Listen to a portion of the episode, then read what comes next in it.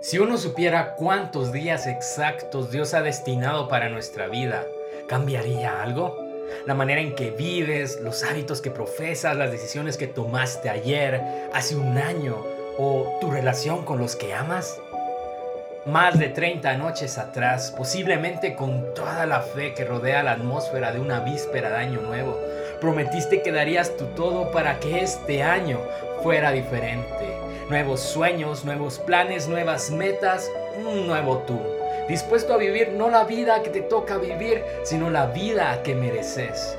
Y ahí ibas, uno de enero y con todo el ánimo del mundo, algunos guardando las metas en el corazón, otros como es mi caso, papel y lápiz en mano y mucha convicción para creer, pero también para actuar.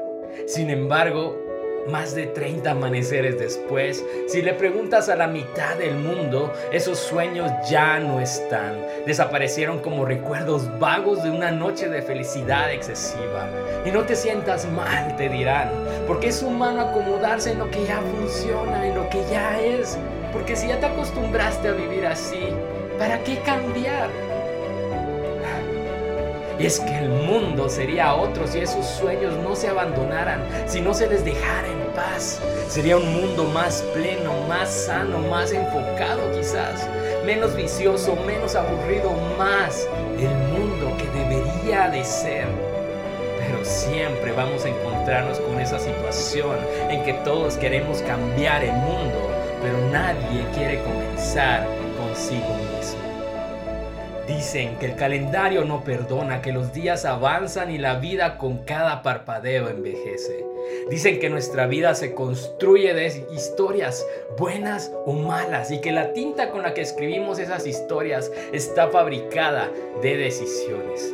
Yo he estado en ambos lados. He sido parte de la población que sueña pero que le da miedo o pereza o duda actuar otras veces porque el pasado nos recuerda los fracasos, algunas veces porque el futuro no está dando pistas, pero también he sido parte de esa población que sueña y construye, sin detenerse a escuchar las voces de la monotonía y de la incertidumbre que te invitan a abandonar.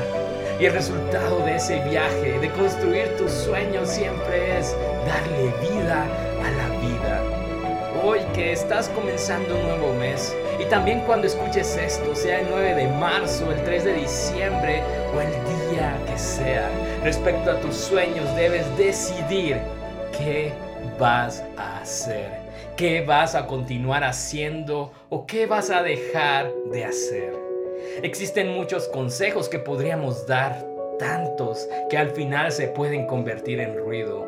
Así que con estas líneas solo compartiré un verbo que me estoy repitiendo desde que comenzó este año para avanzar en lo que sueño y en cumplir la voluntad de Dios.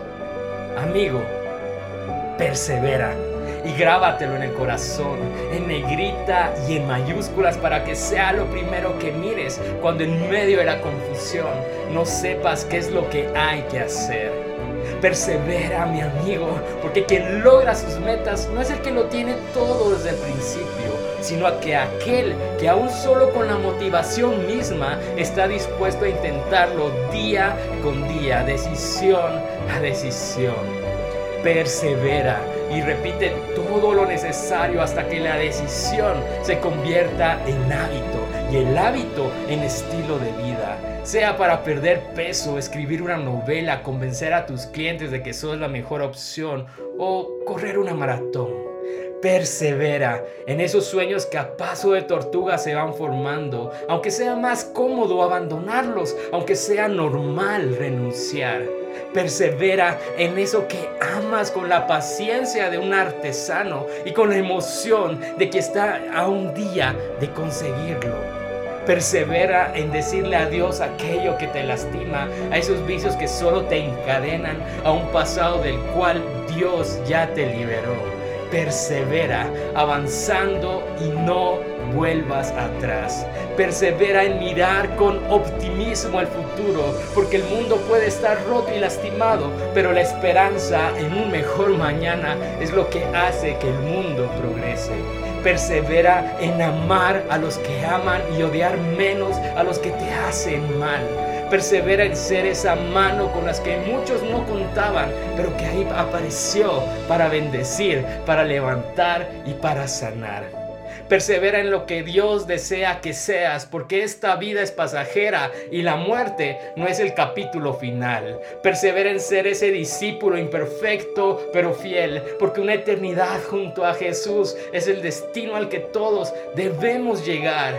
Persevera porque ya es algo que sabes hacer, como cuando aprendiste a caminar y decidiste que gatear no iba a ser tu estilo de moverte por el mundo, como cuando aprendiste a leer o la tabla del 9 y saber multiplicar. Persevera porque es algo que los valientes hacen y es lo que diferencia al protagonista del espectador. Tú me dirás que hay motivos para renunciar, lo sabrán toda la vida.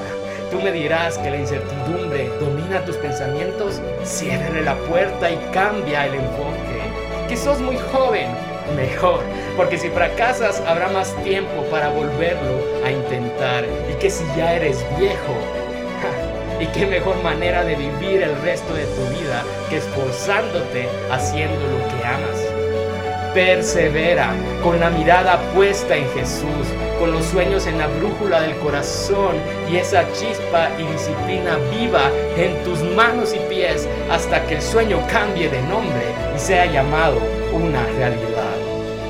Persevera, vos lo mereces, los que te aman lo merecen y este mundo también lo merece.